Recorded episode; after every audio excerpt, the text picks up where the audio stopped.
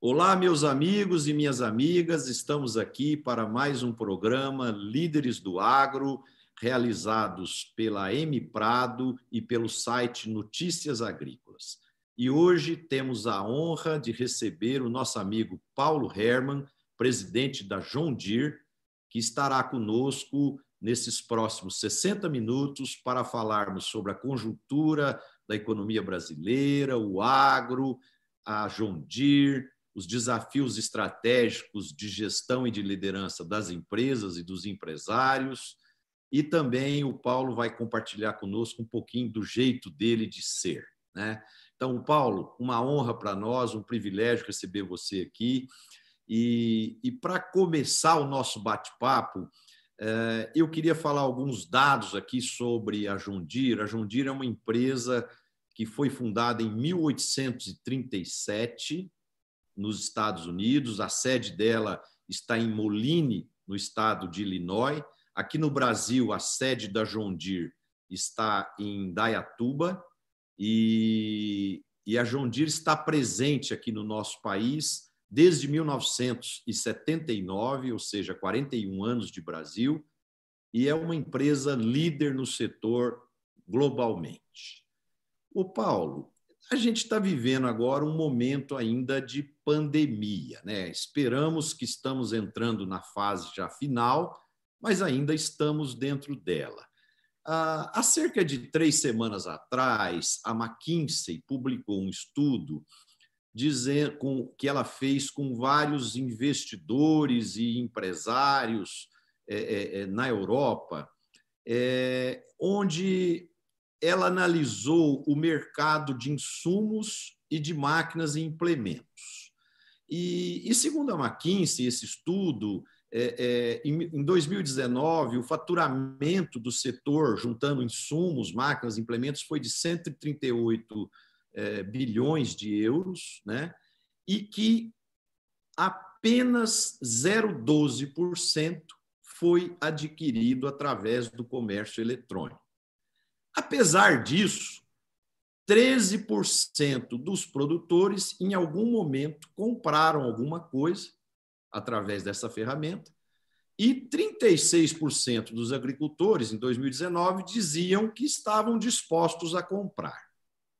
Quando chega agora, em maio, eles repetiram essa pesquisa e, e chegaram a uma conclusão que os agricultores estariam potencialmente dispostos a comprar 7% de todos os insumos e equipamentos através da modalidade de comércio eletrônico. Você acha que isso vai chegar no Brasil da mesma forma? Você acha que esse momento que nós estamos vivenciando aqui, onde o agricultor também é um consumidor e ele compra uma pizza, ele compra uma camisa, pela, pela internet. Então, ele vai ficar com vontade de comprar peças de reposição, comprar defensivos, fertilizantes, sementes da mesma forma? Eu vou dar uma resposta bem rápida assim. Já chegou e na pandemia ele se acelerou. Mas antes de é, elaborar um pouco essa, essa afirmação, eu quero agradecer o convite, Marcelo, e a mim é que honrou. Eu sempre tive muito respeito, muito apreço à tua jornada, e quando eu recebi o e-mail desse convite, até finalmente eu virei um cara importante, porque agora o Marcelo me convidou para esse programa aqui das lideranças do agro. Então, muito obrigado pelo convite. Quem se sente orgulhoso e honrado sou eu. Obrigado. Interessante. A história do Covid é muito, é muito boa. A gente viu palestras, a gente já ouviu falar de todas as formas de disrupção. Até um professor é, da, de Campinas, é, que é um, um, professor brasileiro, mas que ele está é, é em Harvard, fez uma teoria da, do decoupling, né, que são as novas empresas que entram e pegam só a parte suculenta do teu negócio, eles não querem o negócio todo. Enfim, se falou, falou, falou, se ouviu, ouviu, ouviu, mas todo mundo achou que isso não, não iria vir. E o Covid veio e trouxe e, e, e fez uma ruptura geral. Ruptura geral. Ruptura em todos os países, em todos os negócios, em todas a, a, as, as, as gerações. Né? E isto é, gera dois tipos de reação, né? dois tipos de pessoas que saem desse momento. Existem aqueles que levam a porrada, né, o soco no queixo cai e ficam esperando a ajuda do governo, né, e reclamam da vida, e tem aqueles que eles levantam, né, eles tonteiam também, levantam, e, e a gente chama essa a turma dos resilientes. É aquela turma que pega mais energia e sai, tenta fazer a leitura do novo tempo. Nós tínhamos na empresa Marcelo, e aí é a coincidência, não é, não é premonição e nada. Nós tínhamos montado, antes da, da, da de março do, do ano passado, 31 centros de monitoramento, que são centrais, tipo estações de monitoramento 24 por 7, né, dessas de vigilância, aonde nós, em cada, em cada concessionário no Brasil inteiro, tem uma dessas, no mínimo. E as máquinas que atuam na região deles estão conectadas nesse centro. Então, ele conseguia monitorar o trabalho no campo. As máquinas, elas hoje já estão de tal maneira que elas mandam códigos de falha antes do problema ocorrer. O, o concessionário fazia a leitura, mandava o técnico lá já com a solução do problema. Isto foi o despertar, vamos dizer assim, para o digital, para a conectividade, de que isso é uma ferramenta que é, é veio para ficar. Tem um outro estudo também da McKinsey, não sei se é o mesmo, fala em grau de penetração digital e compara os Estados Unidos e o Brasil. E, e o Brasil está com 36% de é, é, penetração digital contra 25% dos Estados Unidos. O que quer dizer isso? Quer dizer que é, 36% dos agricultores brasileiros já usam alguma plataforma, Marcelo, para fazer negócios, ou para comunicar, ou para falar, ou para tirar fotografia, enfim. Isso é bom, porque isso traz já a, a familiaridade, isso afinidades com esse novo mundo. Né? Então, é, você fez a pergunta exata do momento. O digital, sim, veio para ficar e o Covid acelerou todo o processo. O, Paulo, o Covid, ele tem um outro dado aqui que eu queria te ouvir um pouco.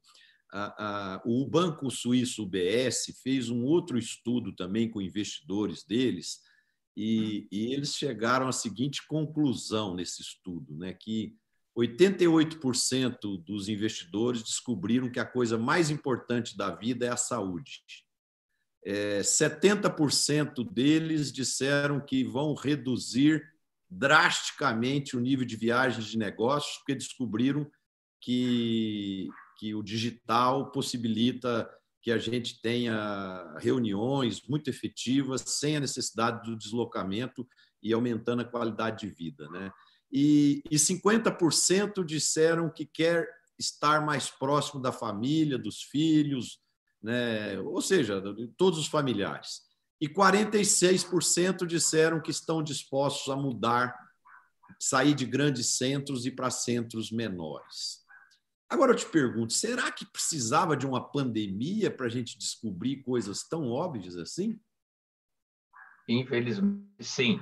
Existem certos. Uh, uh, isso é uma espécie de efeito manada. As pessoas acabam uh, aceitando que ficar três horas por dia, quatro horas por dia no trânsito das grandes capitais brasileiras é uma coisa normal e você entra naquela rotina. Eu morei já em São Paulo e aquilo era normal. Eu só vi que isso era anormal o dia que eu me mudei para Indaiatuba. Aí eu vi que eu posso chegar em, em 10 minutos do trabalho para casa e vice-versa, e contra três horas. Então, é, são coisas que é, você precisa ter um impacto, porque senão as pessoas entram no, no modo automático, repetitivo, efeito manada, todo mundo vai para litoral no mesmo horário, todo mundo volta no mesmo horário e por aí vai. É, eu acho que é, precisava. Agora é interessante, né? É, qual foi a primeira conclusão que você falou? É que 88% deles descobriram que a saúde é a coisa mais importante da vida. É, então vamos lá. A gente brinda. Como é que a gente, como é que faz um brinde, né? Sempre foi saúde, né? Mas é um ato mecânico. Na verdade, não tem. Depois muitos pegam o carro ainda, né, embriagados e tentam ir para cá. Então, de saúde não tem nada. Eu acho que tem certos momentos que a gente precisa repensar, revisitar a vida. Uh, eu já fiz, uh, e você viajou muito mundo afora também. Eu fui já para os Estados Unidos para fazer reunião de três horas. Duas noites dentro de um, aer... dentro de um avião, né, para fazer uma reunião de três horas. Quando eu olho isso hoje, à luz do Covid, eu digo, mas que estupidez era essa? Como é que ninguém se aperta? E, e, e, foi reunião de gente grande, não é? é ah, esse é o cara que queria fazer compra e aproveitou para ir. Não, é gente que tinha o que fazer. Então, a gente precisa desses choques de realidade na vida. Infelizmente, é assim que funciona. O bom é de que a gente descobriu que pode fazer tudo, como nós estamos fazendo essa conversa aqui, de maneira uh, natural, em casa. Né? Daqui 15 minutos depois que terminar, eu estou jantando, você está jantando, no conforto da tua casa e, e, não gastamos nada, não, não, não fizemos emissões de CO2, né? É, é, preservamos a natureza e isso veio para ficar, graças a Deus. Nós em é. Indaiatuba tínhamos 700 pessoas trabalhando no, na central administrativa e hoje estamos concluindo de que provavelmente todo esse contingente de pessoas não vai voltar a trabalhar presencialmente. Nós vamos reduzir certamente a metade esse número, né? mas não, não, não dispensar, elas vão simplesmente trabalhar em casa e aí tem uma outra coisa, Marcelo.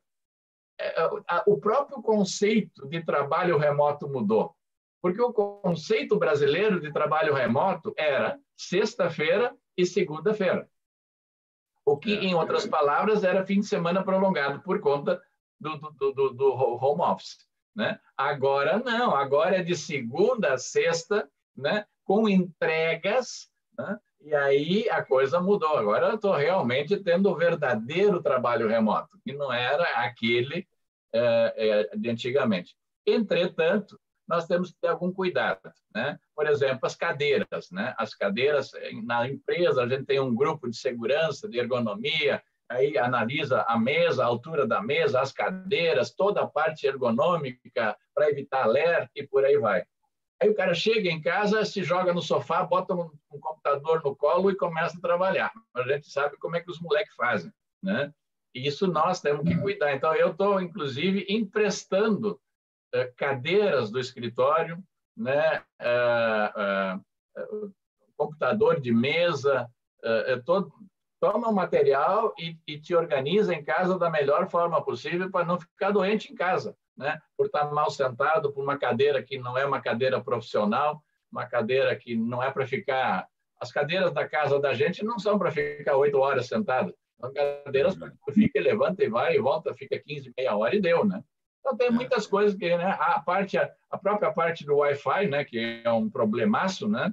E aí eu vou para a última parte da tua pergunta. Eu estou fazendo resposta muito comprida, você puxa a minha orelha, Marcelo. Ah, o que é isso? Está ótimo mas uh, a, a, questão, uh, você vê que nós temos o grau de penetração, segundo a McKinsey, maior no Brasil do que nos Estados Unidos. Só que nós temos uma cobertura de celular muito mais precária, muito mais precária. Né? Então, em que pese nós termos uma cobertura muito mais urbana e menos rural, e ainda assim precária, nós temos essa vantagem em termos de isso é, isso é DNA, né? Isso é habilidade com o dedinho aí na, na, na, nos, uh, nos aparelhos. Agora, depois do Covid, você vai ver um novo Brasil saindo.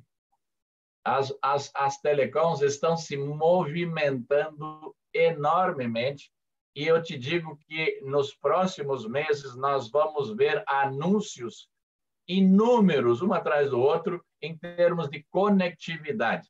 Né? Nós vamos, em muito pouco tempo, botar 4G em todos os quatro cantos do Brasil agrícola. E aí, meu amigo, vem aquilo que você falou.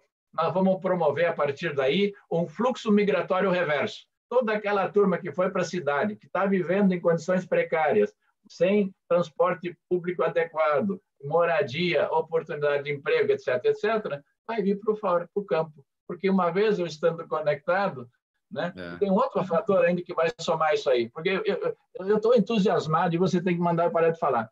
Nós, Pode esse falar. ano, vamos fazer um superávit, Marcelo, na balança comercial agrícola, de mais de 100 bilhões de dólares. Uhum. Mais de 100 bilhões. Né? Em, é em 2030, já tem.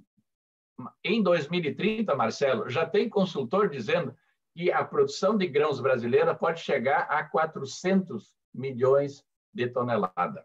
O Ministério da Agricultura liderou um trabalho que mostrou 300 no, no, no cenário conservador, 350 no cenário otimista. Então, vamos pegar, vamos dizer assim, 300 vai ser barbada, porque deu 252 esse ano, com oito que nós perdemos no Rio Grande, por conta é. da seca. É. Já teria dado 260. Então, Exato. esse é o nosso baseline, é dali que nós começamos a conversa. Para chegar a 350, meu amigo, não precisa, não precisa muita ginástica. Isso vai gerar um superávit da balança de 150 bilhões de dólares. E esse dinheiro não vai ficar na Paulista. Esse dinheiro vem para Uberlândia, esse vem para para Sorriso, Alta Floresta, né? Nova Mutum, Lucas do Rio Verde, Rio Verde, Jataí, Mineiros, esse interiorzão do Brasil produtivo. Agora imagina, esses 150 bilhões de dólares, no mínimo, superávit que vai irrigar o nosso agro, nosso interiorzão. Aí você bota 4G para esse povo se comunicar. Aqui está nascendo a nova classe média brasileira, genuinamente rural.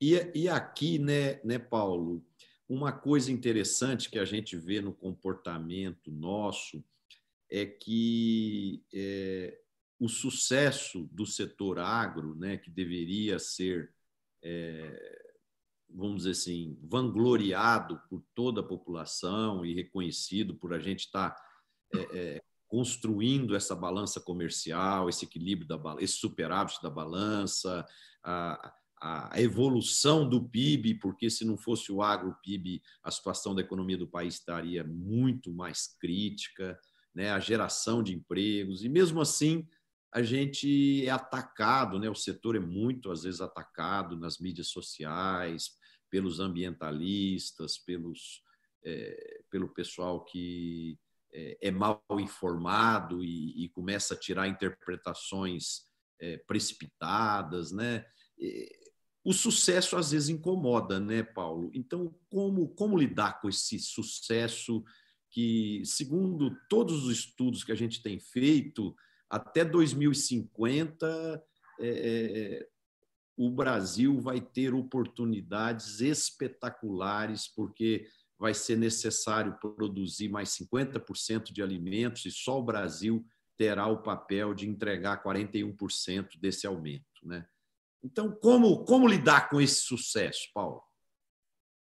Olha, eu, eu, essa é uma boa pergunta. Eu diria que, é, de uma maneira geral, o público urbano ele respeita o agro. Agora, na pandemia, mais ainda, porque estava todo mundo correndo lá no mês de março para comprar papel higiênico, estocar comida. Não sei por que papel higiênico se tornou um item tão importante. E depois chegaram à conclusão de que os nossos uh, corajosos, uh, heróicos uh, agricultores e motoristas de caminhão e posto de gasolina restaurantes de beira estrada, todo esse povo que estava envolvido em abastecer os navios. Nós abastecemos cinco navios por dia com grãos nesse período nos portos brasileiros e abastecemos todas as gôndolas do supermercado. Eu acho que a sociedade começou a perceber. O Tejão, eu acho que foi a BMRA que fez um estudo uh, há uns dois anos atrás, mostrando que a sociedade urbana tem respeito, sim, tem consideração e se sente é, orgulhosa do agro. Agora, existem grupos, é, existem grupos articulados que têm interesses contrariados, né? Que tem, tem esse ativismo ambiental, ele é mundial, ele ele não é só aqui, é contra as baleias, a, morte das baleias no Japão, então o mundo inteiro dá dinheiro e dá emprego, né? É, é, e, e, fica bonito. O jovem adora, essa, muito, alguns jovens adoram essas causas. Nós também fomos assim já. E existem aqueles que têm interesses contrariados. Você pega todos aqueles a, a, agricultores eh, europeus ali, principalmente os franceses. Então, você está em cima de uma agricultura ineficiente, subsidiada. É óbvio que um acordo com o Mercosul, isso aí vai significar uh, o fim para esse povo aí. Então, é, é, tem e sempre vamos ter uh, interesses contrariados. O que nós precisamos fazer, e agora entro na tua resposta, é ter uma narrativa. Nós trabalhamos demais e nós propagandeamos muito pouco, nós comunicamos muito pouco. Então, nesse sentido, a, a rede Band de televisão, a rede Band de comunicação, criou, agora há 30 dias atrás, um canal chamado Agro Mais, com esse objetivo. É um canal que vem com o objetivo de contar a verdade e a verdade dos fatos. Se tiver coisa errada no agro, eles vão apontar né? e, e, e, e estão autorizados pelos representantes do agro a meter o dedo nas coisas erradas, mas também de promover e mostrar as coisas certas. Então, esta é uma iniciativa que faltava, mas outras terão que ser feitas. E nós temos que ter, Marcelo, começar a rever qual é a qual é o conteúdo que as crianças estão recebendo nos colégios. Né? Acho que a, a, coisa vai começar, essas narrativas que nós vamos ter que fazer, começa olhando dentro dos livros escolares, das, das, das classes fundamentais. Ali o agro já é pichado como o agro predador, o agro poluidor. Então, nós vamos ter que refazer toda essa cadeia, né? e, e eu sempre digo também, Marcelo, que eh, não adianta depois que uh, alguém uh, bota um apelido na gente, não adianta ficar bravo, porque só vai fazer o apelido pegar. É.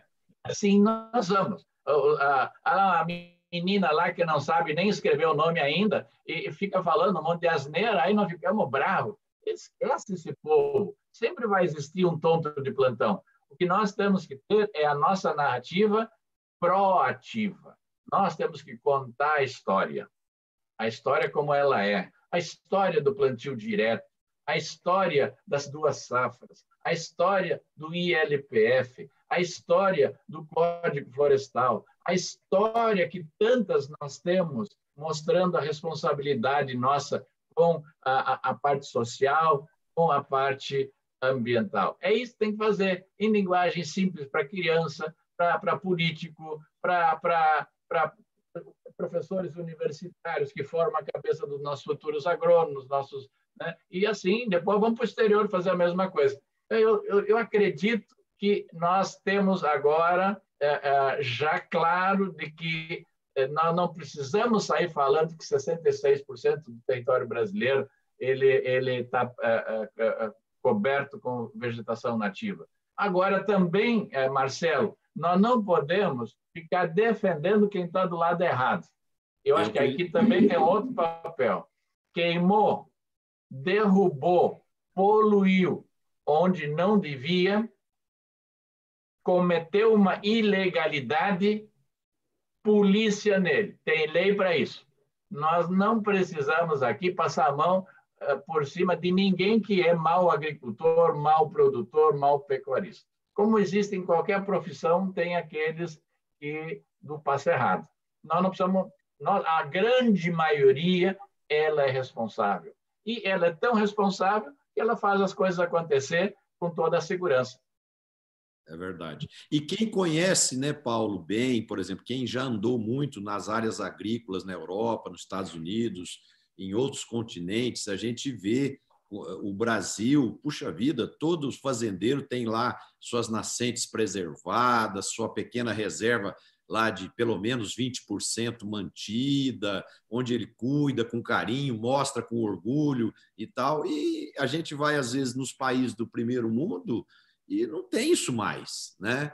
E, e eles apontam muitas vezes o dedo para nós é, sem que eles tivessem feito o seu dever de casa. Né? E pegando o gancho desse assunto, o, governo agora parece que está desenvolvendo uma série de ações, pôs o vice-presidente Mourão aí para liderar ações aí de, de, de, de, resgate dessa imagem das e da proteção da Amazônia. O Exército Brasileiro está sendo envolvido, algumas empresas privadas estão fazendo uma série de ações. Eu acredito que esse esforço conjunto vai ajudar a resgatar essa imagem. Como é que você está vendo isso? Bom, se o uh, uh, general Mourão, com a credibilidade, principalmente com o conhecimento minucioso que ele tem desse bioma não conseguir, então é, é, eu tenho pouca esperança. Mas ele vai conseguir. Agora, é muito complexo o assunto. Né? É, eu sempre, quando a turma começa a criticar a Amazônia, eu penso, só um pouquinho, eu vou fazer uma pergunta para vocês. Quantas pessoas vocês acham que moram dentro da Amazônia? E aí começam os números: 20 mil, 50 mil, 100 mil, 150 mil. Eu, eu, vocês acham que isso aqui é o Hyde Park? Que vocês podem cercar e, e às seis da tarde vocês fecham e abrem outro dia de manhã? Tem vinte e tantos milhões de pessoas morando dentro do bioma amazônico. Essas pessoas, elas precisam sobreviver, elas precisam eh, criar os seus filhos, educar os filhos, elas precisam eh, se desenvolver elas têm que ter um programa de desenvolvimento sustentável econômico dentro da. da, da. É, essa é a premissa básica. Né? Eu tenho 20 milhões de pessoas vivendo ali. Outro dia eu entrei no site lá, Porto de eh, Miritituba. Até recomendo para vocês, na hora que tiver um tempo, entra lá. Você vai descobrir que foi aquele trecho que agora o ministro Tarcísio de Freitas acabou abraçando, e, e faltava acho que 100 quilômetros para asfaltar entre a 163 e esse porto. Rapaz, a atividade que tem naquele lugar ali no Rio Tapajós, todas as tradings têm terminais portuários. É uma atividade intensa e ali saem as barcaças, 25, 30 barcaças empurradas por um rebocador, Rio Tapajós acima, até chegar em Santarém ou Belém quando chegam então os grandes navios internacionais e levam os produtos embora. Esse Brasil ninguém conhece, ninguém ainda viu, o povo não tem a menor noção do que corre nas veias. Agora, o, o, a Amazônia é complexa porque você tem esse monte de gente que precisa viver, precisa comer, precisa se vestir, precisa se desenvolver. Você tem um, monte de grilagem também, você tem áreas indígenas, você tem uma, uma, uma diversidade de situações e interesses ali muito grande. É muito complexo. Se não fizer uma coalizão, como você falou, Marcelo, envolvendo as Forças Armadas, né? as terrestres, aéreas, todas, não é só o Exército, é a Marinha também, porque ali tem mais rio do que em qualquer outro lugar do Brasil. Né? É. A aeronáutica para controlar as, as fronteiras, mais a sociedade civil organizada, as organizações uh, civis, né, uh, no sentido da gente explorar essa biodiversidade, né, explorar ela de maneira saudável para dar perspectiva para esses 20 milhões, ao mesmo tempo preservando esse patrimônio riquíssimo que nós não precisamos dele para dobrar a produção no Brasil. É, e uma coisa, Paulo, que eu achei muito interessante que o ministro, que o vice-presidente Mourão está é, planejando é trazer é, periodicamente é, embaixadores de diferentes países para eles conhecerem a realidade e poderem ser os portadores é, do que está sendo feito, do que efetivamente eles estão vendo e, e, sentindo lá, né? Porque muitas vezes, né, a, a comunicação ela é falha e alguns meio é, informados aí, dão suas versões e elas nem sempre espelham a realidade. Ô Paulo, eu queria falar com você agora um pouco sobre tecnologia embarcada nas máquinas agrícolas, nos implementos e tal. A gente viu aí que de 97 para 2020 a produção cresceu mais de 300%, enquanto a área cresceu só 60%. Então, isso mostra uma grande eficiência do agricultor. E isso passa por novas sementes, novos defensivos, novos fertilizantes, máquinas e implementos mais competentes e eficientes. Ou seja, é um esforço conjunto é, de todo o setor.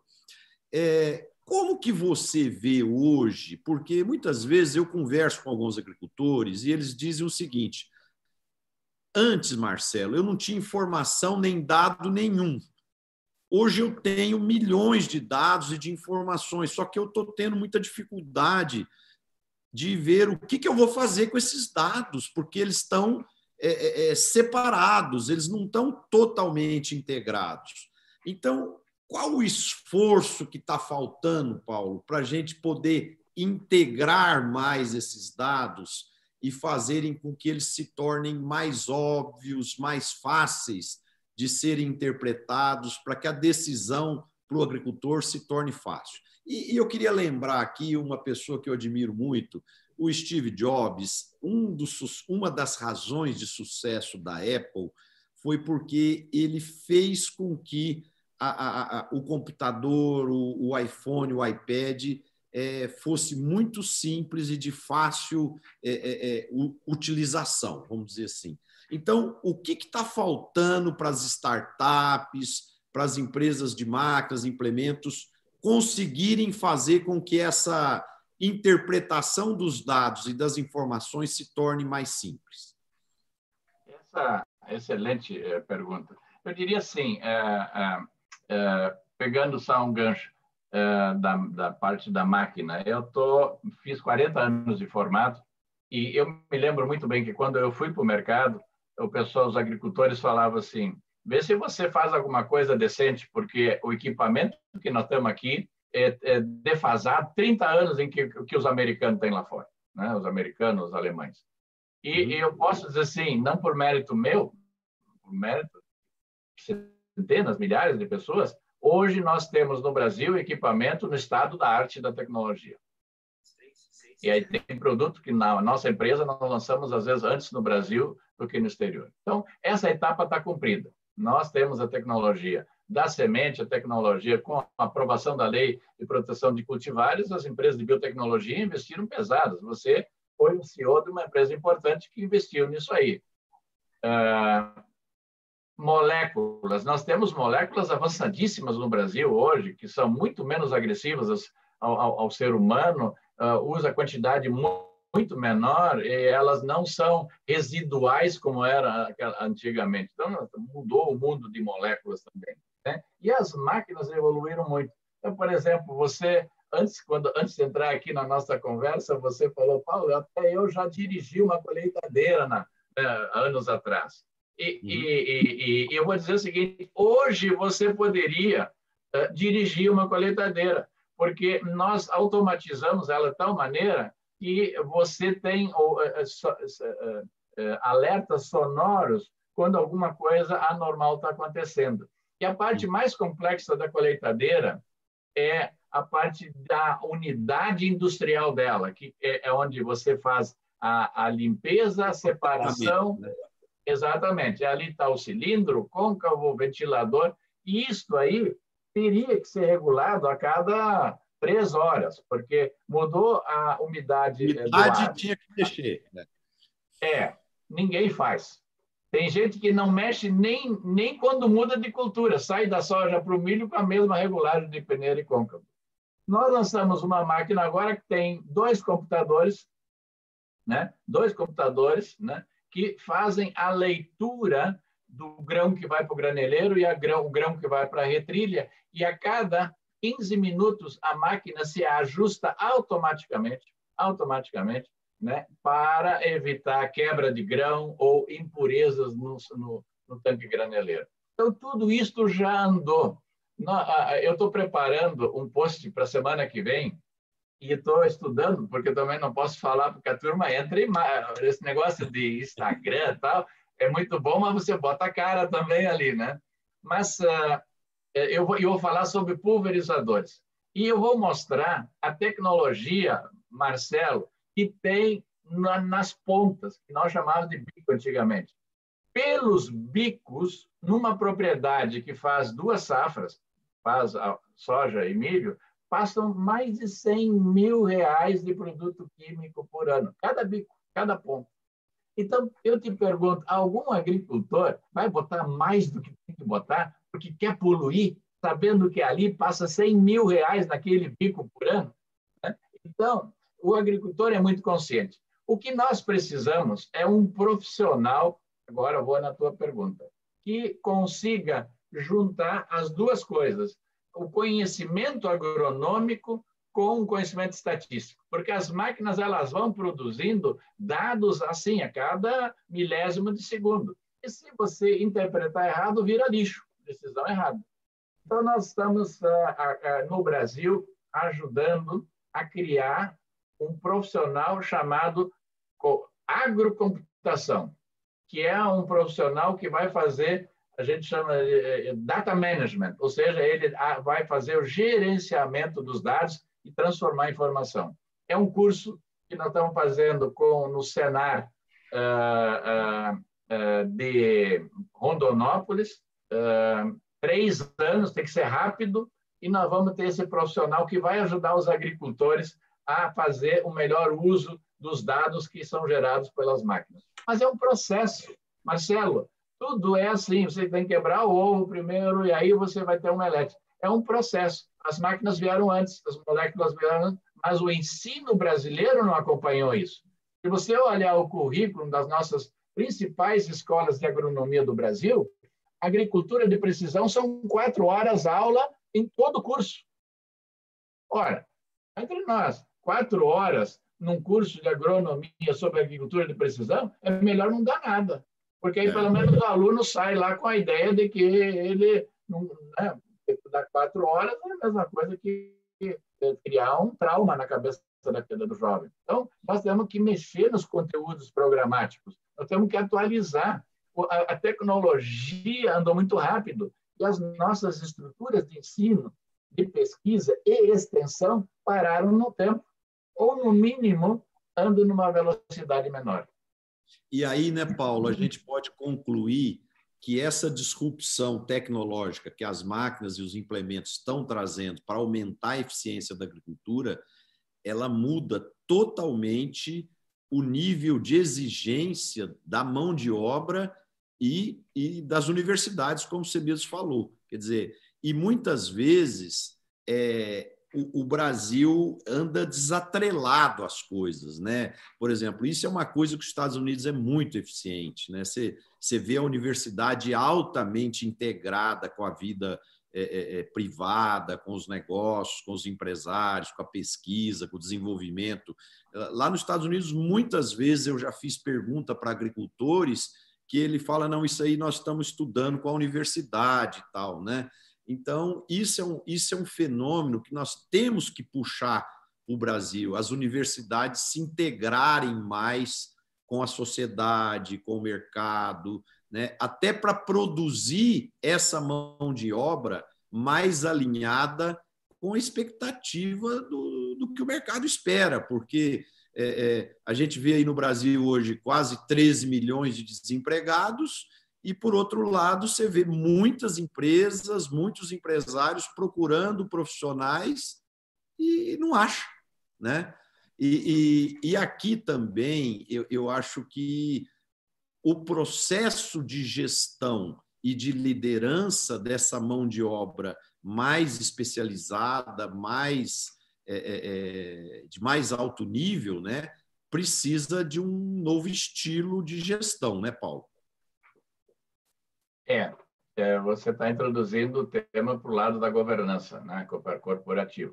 Mas antes ainda eu queria me deter um pouco nesse gap que nós temos aí entre a, a pesquisa, o desenvolvimento, né, e o uso efetivo da tecnologia para os agricultores. Aqui tem um elo perdido, que é o elo da extensão rural. Né? Agora o governo criou a ATER, né, a, a, a Agência de Técnica de Extensão Rural, eu levo muita fé nisso, porque nós precisamos né, eh, de, de, desse elo para uh, ah, levar o, a, a, a, tecnologia a, a, sua, ao uso efetivo.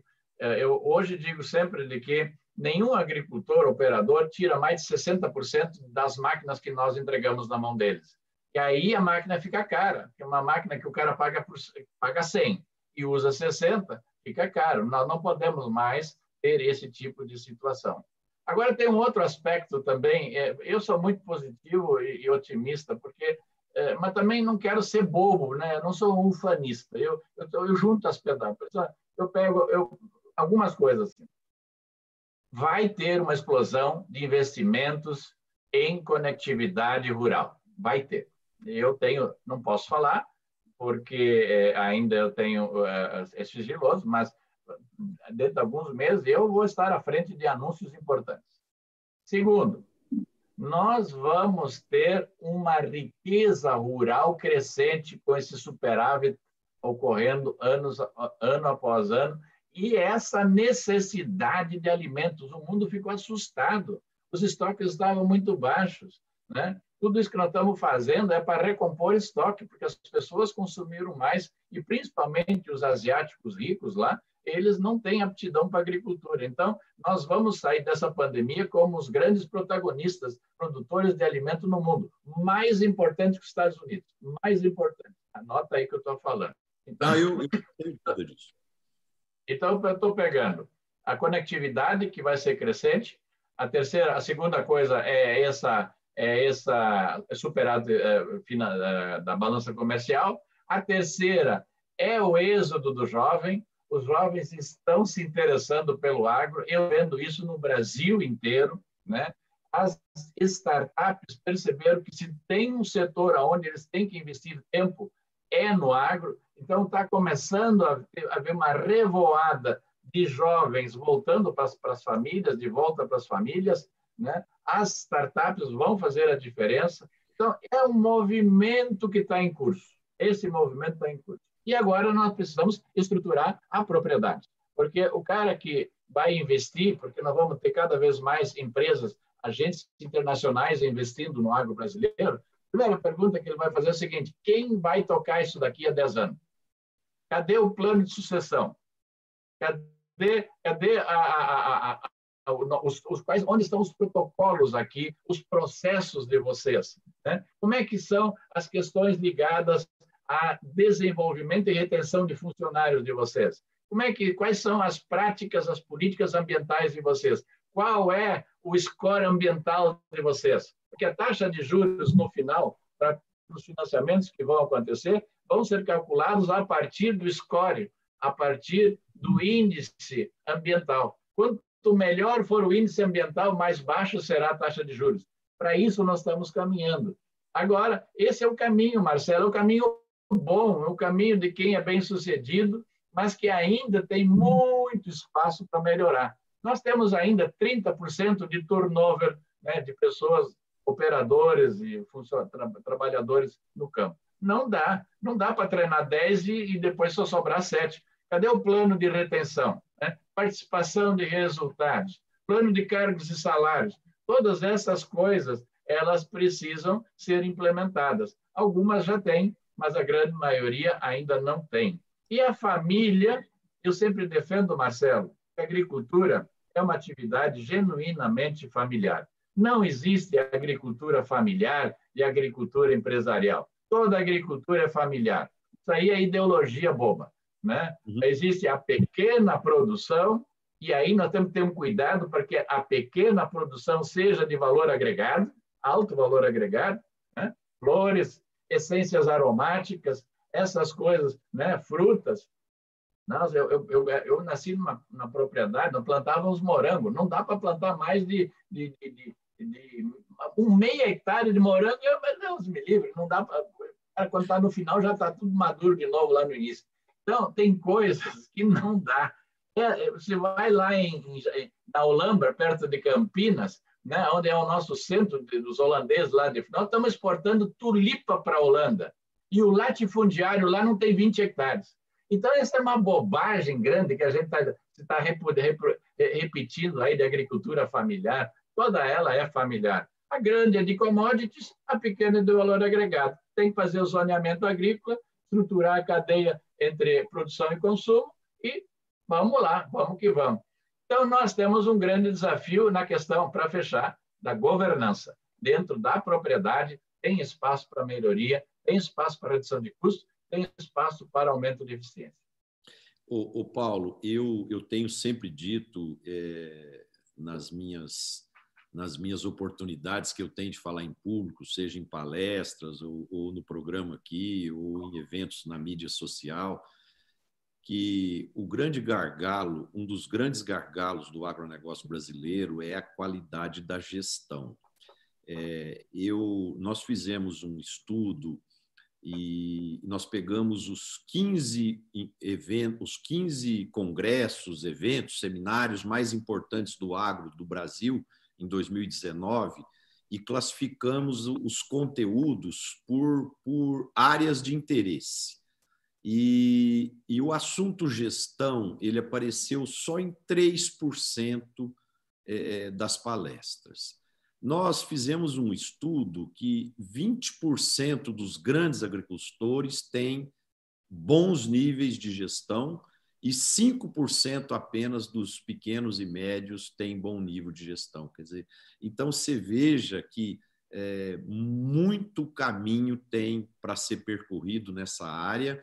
E, e, e, eu penso assim que grande parte dessa riqueza que é gerada hoje dentro da fazenda, é, infelizmente, parte dela é, não é retida por ineficiência de gestão. Né? Então, eu, eu penso assim: é, o primeiro passo é reconhecer esse fato. É igual quando a gente está sedentário ou obeso. Né? O primeiro fato é você reconhecer isso.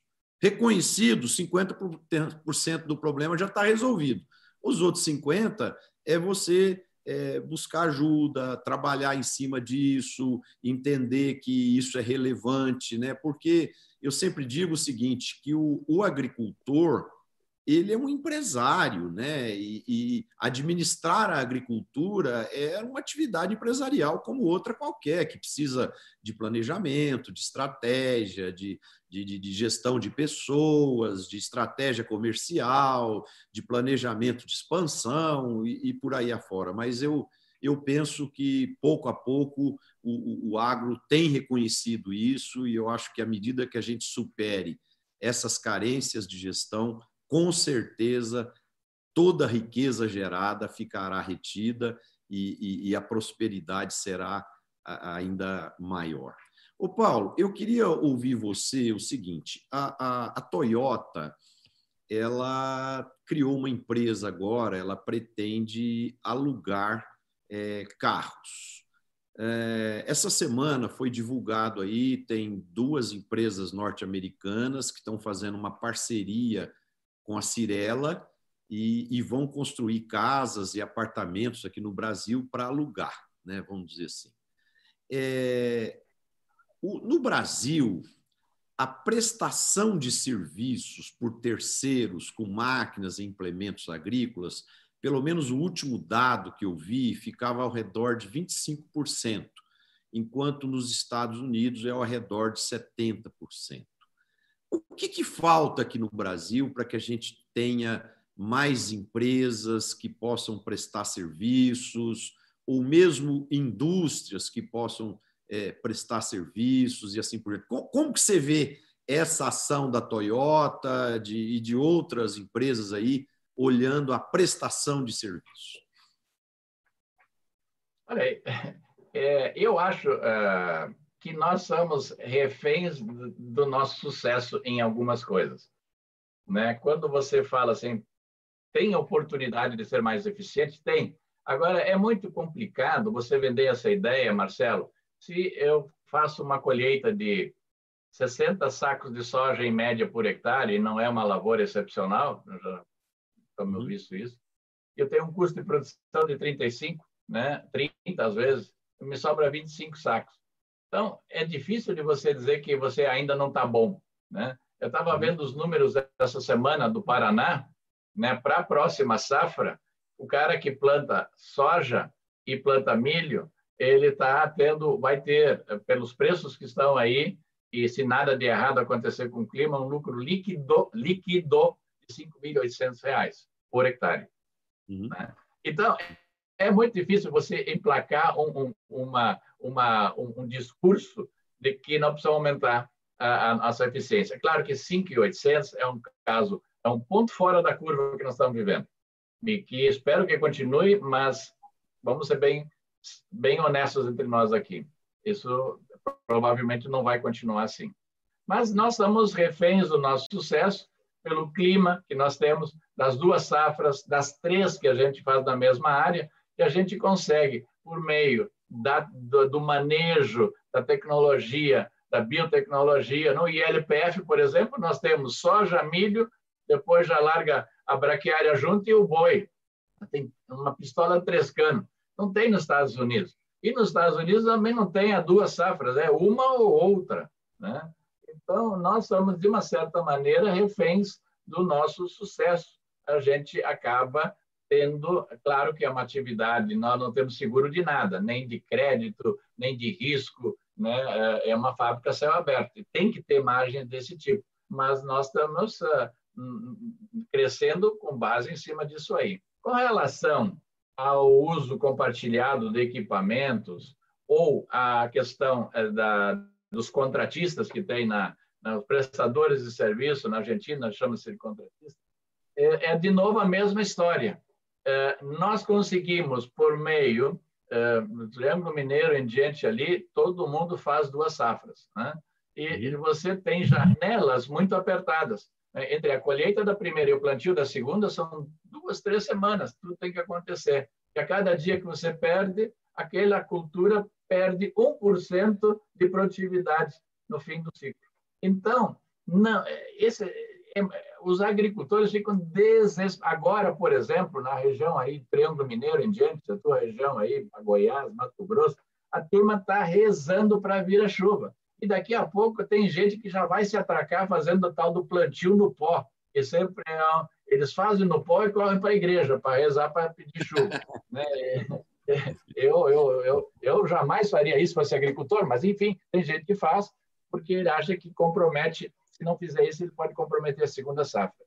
Então, é tão nervosa a nossa agricultura e o uso do equipamento que ninguém quer esperar pela colheitadeira que está colhendo no vizinho. E quando chega a hora de colher, e no Brasil, quando chega na hora de colher, chove também.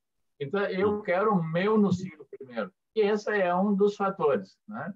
E a outra coisa são as grandes áreas também, são antigamente a gente conseguia deslocar máquinas do sul para colher no centro-oeste, mas hoje o sul também está hipermecanizado. Eu vejo mais espaço, por exemplo, em algumas máquinas, tipo colhedora de, de algodão.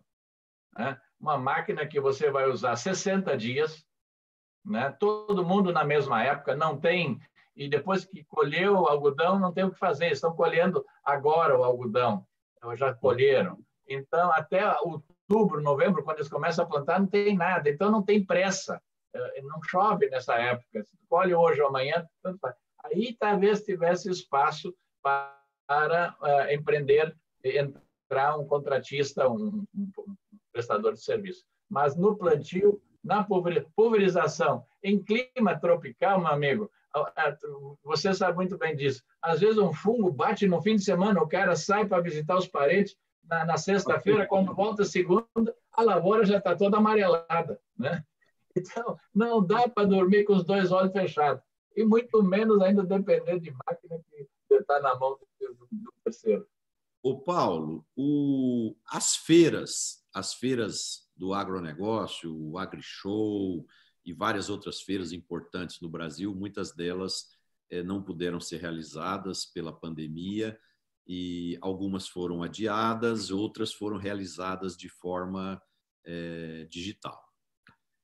É, mesmo assim, o setor vem tendo um, um, um, desempenho muito favorável, deve fechar o ano aí com um superávit bastante positivo, comparando com o ano anterior. Né? Tem gente que fala 3%, tem uns mais otimistas que falam 10%, né?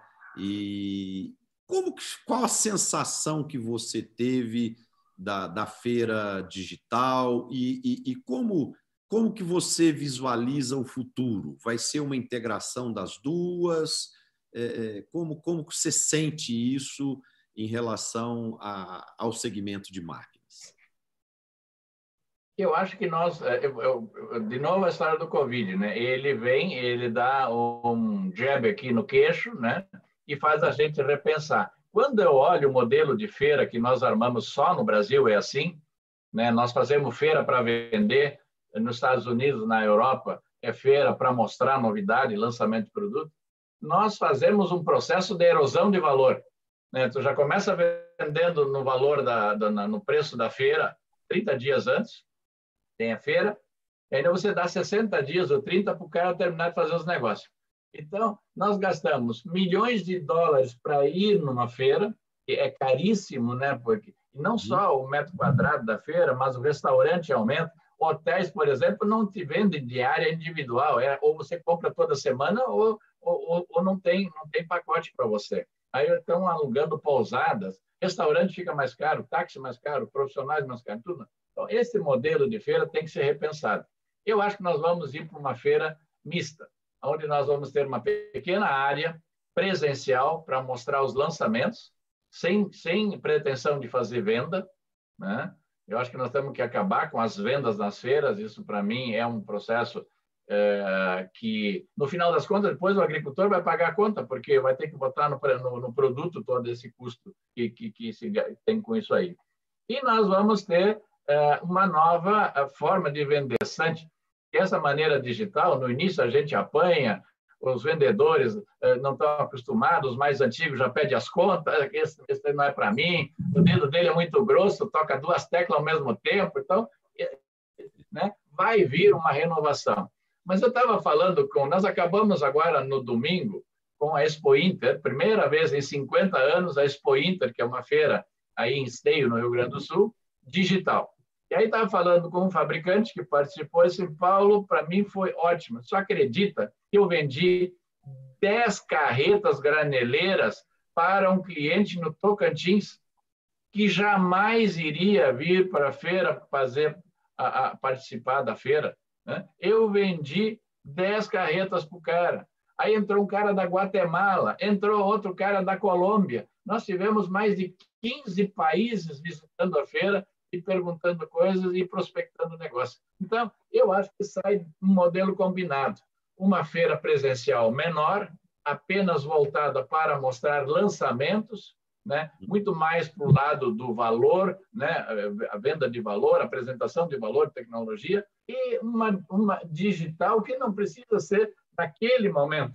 Eu posso fazer digital o ano inteiro, já que agora eu não tenho deslocamento de de equipamento, de máquina, de hotel, de nada. Eu faço a hora que quiser. Maravilhoso esse, esse Covid, sob esse aspecto. O outro é triste. O Paulo, é, eu tenho aqui ainda uma infinidade de perguntas aí para você. Eu acho que daqui uns dias eu vou ter que trazer você de volta aqui para a gente continuar nosso papo. Mas o, o compromisso aqui nosso é de, de ter 60 minutos, né? E, e eu queria fechar aí a última pergunta, é, que você compartilhasse um pouco conosco como é que é o Paulo como ser humano, o Paulo em casa, o Paulo gosta de cozinhar, gosta de fazer exercício, gosta de ouvir música, gosta de ler, é, tem algum esporte preferido, é, o que, que é o, como que é o Paulo na, no final de semana? Acho que a, a, a vida das pessoas na intimidade é muito simples, muito, né? Uh, uh, nessa pandemia aí eu descobri que eu não preciso todas essas roupas que eu usava quando tinha que ir no escritório. Então, é, também não me pede para eu ficar em pé, né? Eu estou aqui bonitinho aqui em cima, né? E, enfim, é, mas minha vida é muito simples. Eu nasci numa pequena, uma pequena propriedade. Meu pai tinha cinco hectares. Eu era o filho mais mais velho de três. E, e eu via que aquilo não tinha futuro, nós não tinha, não tinha um, um zoneamento adequado agrícola, então ele plantava soja, plantava milho, aquilo não estava tudo errado. Saí com 12 anos de casa, fui para o colégio agrícola, depois fiz a engenharia agrícola e comecei a trabalhar no Ministério da Agricultura uh, em, em Sorocaba, na, na, no Centro Nacional de Engenharia Agrícola. Aí não parei mais, passei de empresas em empresas e tive agora esse privilégio de, vamos dizer assim, no final da minha carreira, é, eu dedicar, é, dos meus 40 anos, 50% deles eu dediquei a, a essa empresa maravilhosa que é a John Deere. Eu sempre digo que é uma empresa com cara de mãe, é uma empresa comprometida, é uma empresa cidadã, uma empresa ética. É, é o que de melhor poderia ter acontecido na minha vida. É eu ter a oportunidade de trabalhar com essa empresa. Eu, eu sou um cara muito simples, quando você passa dos 50, você começa a, a, a ter outros valores, né? Você não corre mais atrás da, do carro do ano, eh, das coisas eh, materiais, e você começa a olhar um pouco sobre o legado, né? O que que fica. Eu estou agora muito empenhado nos jovens. Eu quero trazer os jovens de volta, os que se desgarraram, como diz o gaúcho, se desgarraram, eu quero trazê-los de volta, quero trazer a mulher de volta também, criar para ela dentro desse dessa governança tem espaço para todo mundo, família unida é a coisa mais linda que tem, ela que dá consistência na sociedade e faz um setor prosperar, né? Estou empenhado nisso. Fim de semana eu às vezes continuo trabalhando, não tenho hobby, não tenho nada, gosto de música, gosto de caminhar, gosto de fazer churrasco. Tenho meus amigos que, lamentavelmente, é, eu me descuidei, deveria ter alimentado melhor, eu vou buscá-los todos o dia que é, é, eu saí dessa agitação aí. E, e o meu brinquedo preferido nesse momento, né, eu, eu, tem três coisas que eu realmente eu acho que é, um é fazer a John Deere ser grande, importante, e nós conseguimos, é, num trabalho coletivo, transformar o, a, o, a John Deere do Brasil na segunda, no segundo mercado mais importante da empresa no mundo. Então, Marcelo, imagina uma empresa de 183 uh, anos, né, uh, genuinamente americana, que está operando em todos os continentes, tem 60 e tantas fábricas, o Brasil sai da, do nada, né, porque ela até 99, 2000 não existia, e em 20 anos nós transformamos a John Deere Brasil no segundo mercado mais importante. Então, isso é um grande orgulho. E além da tecnologia e tudo que a gente construiu. O segundo é o ILPF. Eu acho que aí tem uma revolução em curso, principalmente nessa, nessa história das narrativas. Nós temos aqui uma narrativa robusta, que é produzir mais fazer a demanda, atender a demanda mundial na mesma área que nós temos hoje. Não precisa cortar uma árvore, não precisa avançar sobre bioma nenhum. Nós temos aí condições de dobrar a atual área plantada brasileira só em termos de integração. Hoje nós plantamos 60 milhões, 66 milhões de hectares. Nós estamos com 15 integrados, né? É, e, e, e toda a expansão que, se é, que é esperada do Brasil pode ser feita nessa área de pastagem degradada, que tem aí uns 150 milhões no Brasil, eh, dando sopa aí, que já não tem mais nada em cima, é só a gente fazer recuperação do solo. E o terceiro, que é o meu predileto é, ultimamente, é, eu estou engajado é, numa. Eu estava sempre vendo essa coisa de telemetria nas máquinas, e por que não podemos fazer telemetria com pessoas? E eu estou engajado nasci numa cidadezinha, numa vila pequena, que eh, tinha um hospital rural. Na verdade, lá atrás era para pessoas que tinham doenças contagiosas, tipo tuberculose, então saíam eh, do, do, da cidade e elas iam se curar no interior, bem longe, né, para não contaminar. E ele se transformou no hospital e ele estava uh, indo muito mal e eu estou há 10 anos uh, ajudando na reorganização desse hospital. Hoje ele está moderníssimo. Nós temos bloco cirúrgico uh, uh, digital, nós, tudo é digital lá, fibra ótica. E eu quero fazer telemedicina. Eu quero dar qualidade de vida às pessoas que moram no interior. Não tem que correr para Porto Alegre, não tem que correr para grande centro nenhum. E quando tiver que ir, já vai encaminhado, já vai com o, o, o diagnóstico feito no hospital certo com o médico esperando. Então, essa estou é, muito é, me dá uma energia fazer isso aí é, é, da saúde. Nosso Brasil precisa de investimento em saúde, principalmente os agricultores. Eles trabalham que nem, que nem doidos, né? Estão todos com problema é, de coluna por, por levantar peso errado, problema de câncer de pele por se expor demais no sol por tudo isso, temos que cuidar desse povo, dar uma velhice digna para eles. E, e esse é, vai ser o meu, o, o, é o meu, o meu brinquedo, é o meu hobby preferido nesse momento, Marcelo. Parabéns, Paulo, uma iniciativa brilhante e, e isso enche a gente até de emoção de ver esse brilhante trabalho aí que você está fazendo é, na saúde para trazer condições de vida melhores para essas pessoas. O, como eu estou num processo de aprendizado aqui como apresentador de programa, né? É, outro dia, alguns jovens me falaram que eu preciso, durante o programa, falar, pessoal, é, vocês precisam salvar aí o, o nosso canal do YouTube, tanto da M Prado como do site Notícias Agrícolas. Também vocês precisam dar o nosso dar um gostei, um like aí no nosso programa, caso vocês tenham gostado, para que é, o YouTube veja a gente com cada vez mais relevância dentro do contexto. E para fechar, Paulo, eu queria que você deixasse aí em um minuto as suas considerações finais, a sua mensagem para os nossos internautas que estão conosco nos ouvindo e nos assistindo e que também irão nos assistir porque o programa vai ficar gravado, né? E, e eles vão assistir mais à frente aí.